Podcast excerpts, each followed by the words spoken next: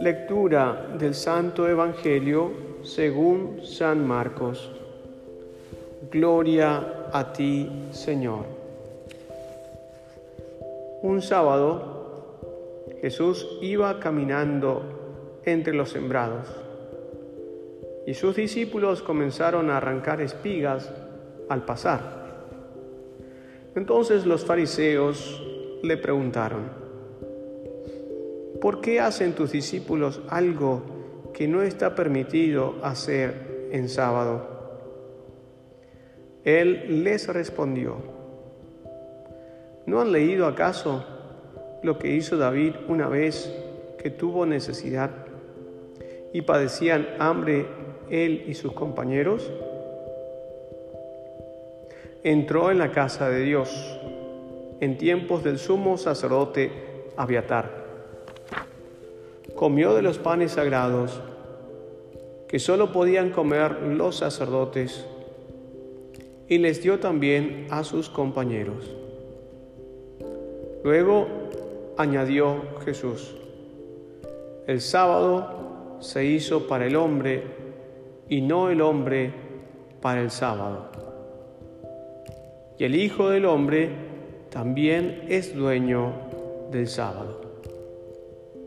Palabra del Señor. Gloria a ti, Señor Jesús.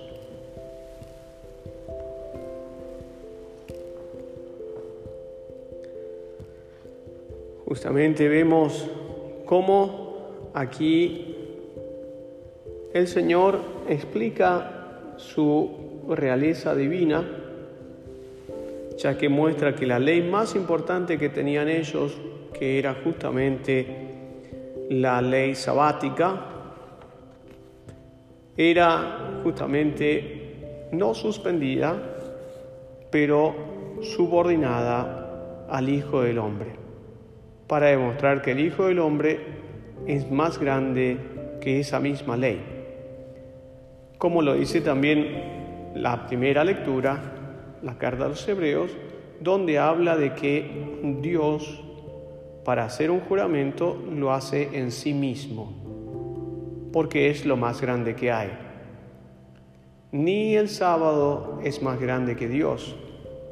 Y Dios también muestra algo más, que nosotros estamos por encima de las leyes, porque justamente las cosas están al servicio de la salvación del hombre. Por lo tanto, tienen que ser utilizadas acorde a lo que es el fin de ellas. Y el Señor también explica muy bien cuál tiene que ser el comportamiento o la actitud que deben tener los hombres. Y justamente los fariseos muestran una contradicción con ese comportamiento, ya que se vuelven esclavos de la ley, cuando todo tiene que estar al servicio de los hombres. Pero el mejor de los servicios de los hombres es cuando el mismo hombre ayuda a otro hombre. Y para poder ayudarlo tiene que explicar el motivo por el cual lo tiene que hacer. Y eso es la promesa divina, que ha prometido y ha jurado salvarnos. Por lo tanto, todo lo que esté para la salvación está al servicio del hombre. Y así sea el mandamiento sabático o cualquier otra clase de alianza es para justamente ayudar al hombre a llegar a su plenitud a la cual ha sido creado. Y Dios pone como disposición justamente esa entrega, esa ayuda, ese servicio que se pueden prestar entre los hermanos para hacer que esa salvación sea cumplida. En esto se destacó justamente un papa que se celebra entre hoy y mañana, San Fabián, el cual tuvo una gran dedicación a los hermanos. Y aún no siendo papa, ya tenía una autoridad muy grande debido a su piedad y devoción y a su caridad y misericordia. En el momento de la elección se dio algo muy particular, de donde viene también justamente el saber que es Dios el que elige aquel que va a ser su siervo para poder guiar al resto de los hermanos. Cuando tuvo que ser su elección, que estaba muy reñida, se vio descender a través de una de las ventanas una paloma que se posó en el hombro de San Fabián.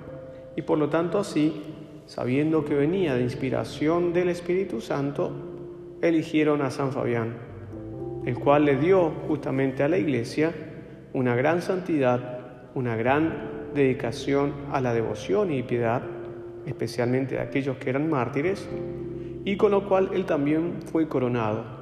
San Fabián fue mártir en una de las persecuciones del emperador Decio. Y San Cipriano explica muy bien y dice, su, su muerte fue tan santa como toda su vida. Ese es eh, también un desafío para nosotros, pues sabiendo de que Dios nos da unas promesas tan grandes, ¿cómo es nuestro comportamiento acorde a esas promesas? Justamente el ejemplo de San Fabián nos tiene que llevar a hacer lo mismo, ser piadosos con Dios y ser misericordiosos con nuestros hermanos. Que la Virgen Santísima y San Fabián nos ayuden siempre a vivir la plenitud de esta alianza con nuestro Dios.